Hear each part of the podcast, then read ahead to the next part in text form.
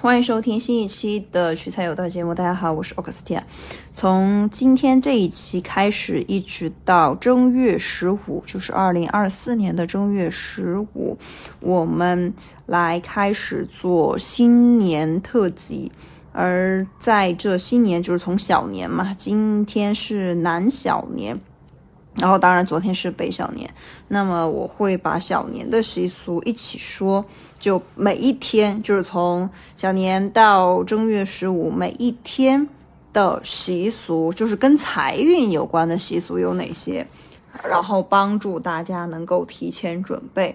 当然，今天可能是稍微有点晚了，抱歉。那我们就开始说，因为这个。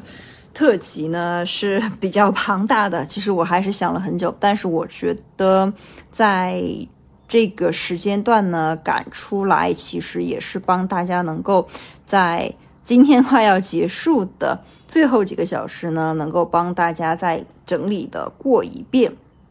因为是，如果是昨天说小年，那么今天可能就照顾不到南方的小伙伴们。如果今天对吧说的话，我可以一起说，大家可以回顾一下的自己还有没有做的就不到位的地方，就是跟财有关的，跟我们这个特辑是说跟钱有关的。呃，接着我们就开始吧，还是三点。第一点呢是要打扫房间，因为今你今天是腊月二十四。其实就是打扫房间的日子，二十三堂挂毡，二十四，二十四扫房子。所以今天和昨天，大家无论如何，就是说今天之内要把大扫除整个七七八八，因为毕竟之后几天大家还是要开火做饭，确实可能会。弄得稍微脏一点，但是你要做到的是尽可能的把去年或者是之前积攒的一些灰尘要把它清扫的干干净净，这一个是非常重要的。就就从民俗学上说，把相当于把旧有的一些东西呢，把该扔的全都扔了，然后呢，就相当于把不好的霉运啊，呃那些晦气啊，全部都扔出去。对吧？然后呢，留下一个非常崭新的呃空间。只要把霉运赶走了，那么财运啊、福气都会进来，是这么样一个道理。所以说，今天我也 白天花了很多的时间在打扫房间上。我还是沿袭了我们家人的传统。我们家人说实话，虽然说都没有处女座。呃，没有说处女座不好意思，但是呢，就在打扫卫生这个事情上，其实大家都是很处女座，尤其是在年终的时候来打扫这个卫生，恨不得就是瓷砖的瓷砖和瓷砖之间的那个拼接的缝，都专门要买一把那种小细的刷子来来打扫，就就要这么细致，因为毕竟是年末的一个大扫除。所以说，大家今天有好好的打扫卫生吗？如果是没有打扫卫生的话，现在赶紧去打扫卫生。就至少你要把那种，尤其是死角的卫生，什么水槽、凹槽啊，就厨房、卫生间，然后一些，比如说置物间，一些很容易积灰的地方，尤其是吸顶灯啊、天花板，就容易蛛蜘蛛丝结网的地方，其实也要拿吸尘器就打扫一下的。尤其是还有。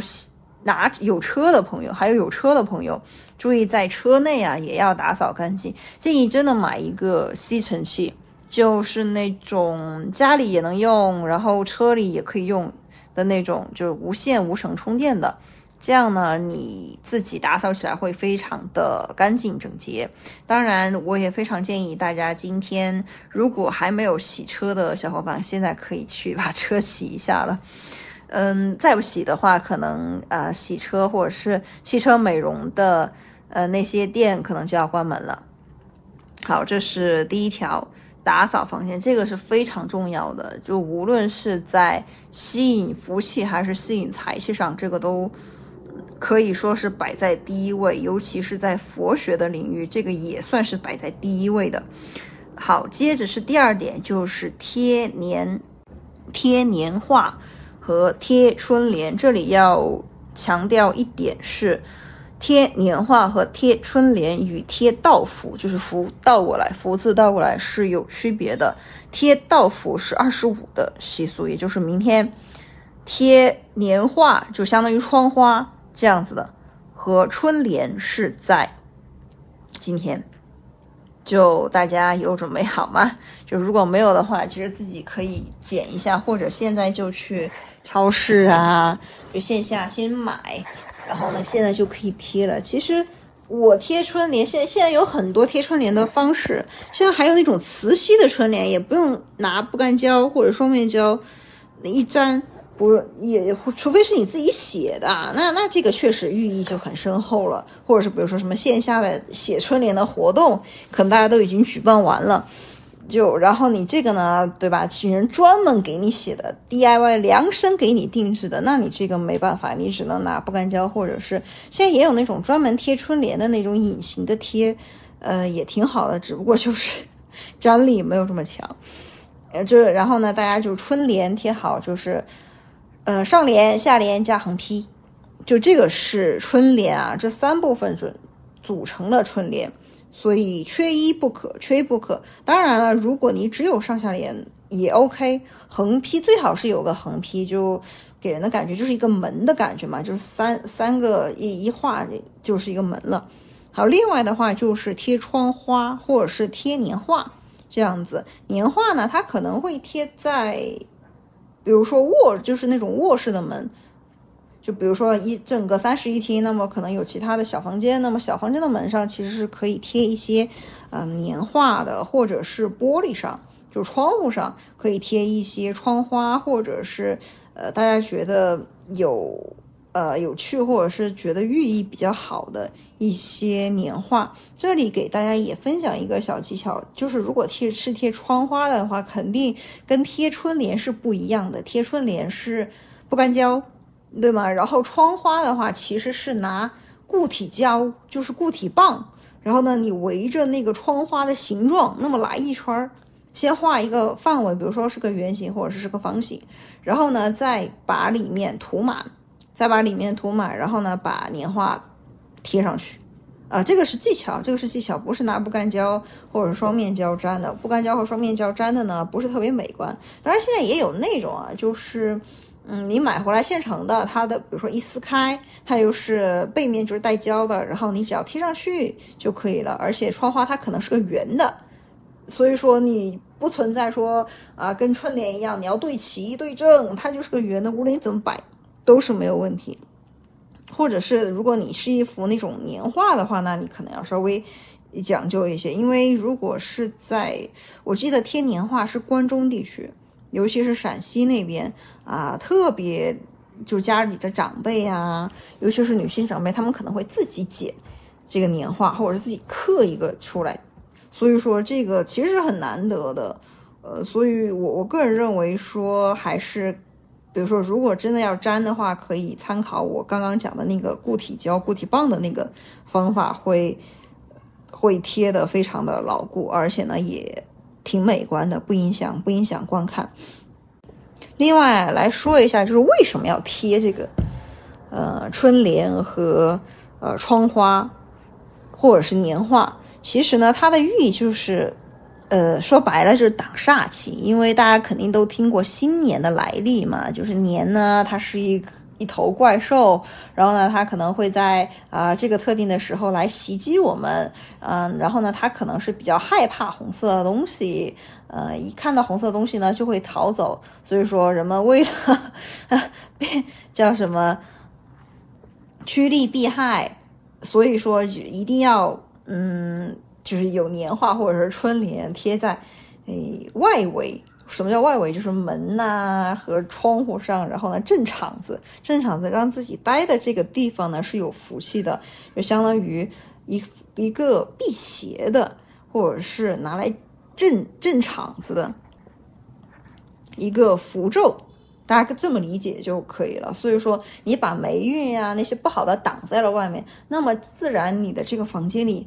就跟刚刚的一样嘛，就首先呢，第一个方法打扫卫生是扫除了你房间本身可能会拘忌的一些晦气啊、霉运，然后把扫出去了。OK，那么到了现在呢，就是可以就是贴春联、贴窗花，它的作用就是把那些外来的可能会想要进入你这个房间的那些霉运和晦气，把它挡在外面，是这样子的。所以说，那留下来的留在你这个房间里的，自然就是福气和财气喽。这个也就说到了大家贴春联的内容，贴春联的内容呢，就是跟你今年的心愿息息相关。所以说，大家其实最好还是 DIY，就是你的春联呢可以贴 DIY，而且最好就是 DIY。为什么呢？就是能够反映你本身的一个愿望，而不是你去超市随便买一个。当然啊，也这里也提供了很多呃选择。比如说，你是希望来年啊，就是那种比较 general 的，就是福气，还是说是那种有特殊需求，比如说 要要财的那种？嗯，这个呢，确实就是呃，如果你要财呢，你选的春联或者是窗花，你一定要对得上，对吧？你这个寓意肯定要统一一下，你对钱诚实，钱才会对你诚实嘛。然后，如果你是想要平安、多子多福、阖家团圆，那么你的春联的内容可能就跟别人的不一样，这个也很很正常，这个就呃不一一列举了。好，接着我们来说第三个，就添加大家财运和福气的方法，就是置办年货。说白了就是买买买，买买买呢有几种啊，有几种。然后我先说一些大家都可能。就是可能是小年就可以开始买的，因为你比如说买新鲜菜啊，这个可能得晚几天。呃，小年买的话太早了，或者是你如果今天晚上就要小年夜，那么你可以买，你可以吃。但是基本上现在买的，就是说都会是一些坚果类，就耐放的。一些年货，然后呢，我们挑几个寓意非常好的来跟大家分享，是财运非常好的。首先就是花生，为什么呢？因为它是从地里长出来的，它就寓意说它是结的果果子。其实坚果都有这个含义，只不过花生呢，因为它是从地里长的，然后呢，它就是像相当于就是那种好事，花生嘛，谐音就是好事发生，所以说它有那种。很好的一个寓意在，同时呢，它其实是代表财运的。这个什么金瓜子儿啊、金花生，其实是一样的。所以说，大家可以在置办年货的时候，尤其是坚果，多买一些瓜子和花生。虽然说瓜子真的是上火利气，这也炎症利器，但是像花生的话，其实大家还可以多买一点。还可以多买一点，但是呢，也不要吃太多，整着一个吃。但可以也可以买一些其他的坚果。但是如果你是想招财的话，就是瓜子和花生，尤其是花生，你可以每天吃一到两个花生，就是就是这样。好，第二个置办的年货是糖嘛，糖，甜甜蜜蜜，对吧？这个就不说了。就如果是大家想要情感方面的 福气的话，就。嗯，可以多买一点。就是如果是只是想要招财的话，其实大家可以吃那种买那种金灿灿的，就是跟黄色相关的，跟金色相关的。那么的话，对吧？因为它是代表的是土，那么土里结出来的果实，它就寓意着说就是金币的那个意思。所以说，大家可以多买一些这样的一些东西，就年货当中。好，第三个呢，就是糯米。糯米那一类的，比如说年糕，就大家其实现在就可以吃了，就大家可以现在置办嘛。其实年糕那个东西还是很耐放的。就糯米，它就意味着第一个呢，团圆，就因为汤圆是糯米做的嘛。嗯，吃汤圆呢，就意味着你是团团圆圆的，就一团和气。呃，汤圆。然后呢，如果是吃年糕，就是芝麻开花节节高。对吧？年年高，当然也可以吃芝麻。芝麻其实是算在呃坚果类的。好，接着是水果，接着是水果。因为现在的话，其实大家可以买一些耐放的一些水果，但是呢，它的寓意很好，大家现在就可以开始吃起来了。当然，我的意思是结合前两集啊，结合前两集，不要吃太多，可以当晚饭，但是不要吃太多。比如说苹果象征着平平安安，火龙果象征着呃红红火火。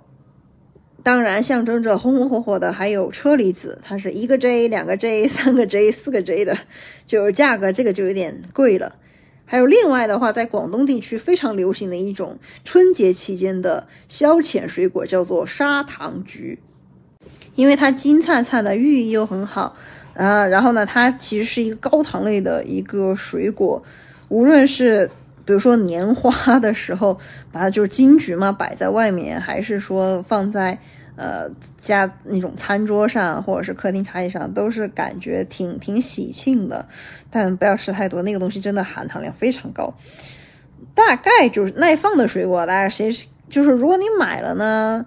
可能你春节，比如说从今天是二十四，那么呢二十六七八，你可能还要再买。这个如果大家会觉得说 OK 无所谓啊，反正我车再买嘛，那请就是说 尽可能的去消费吧，就是这样。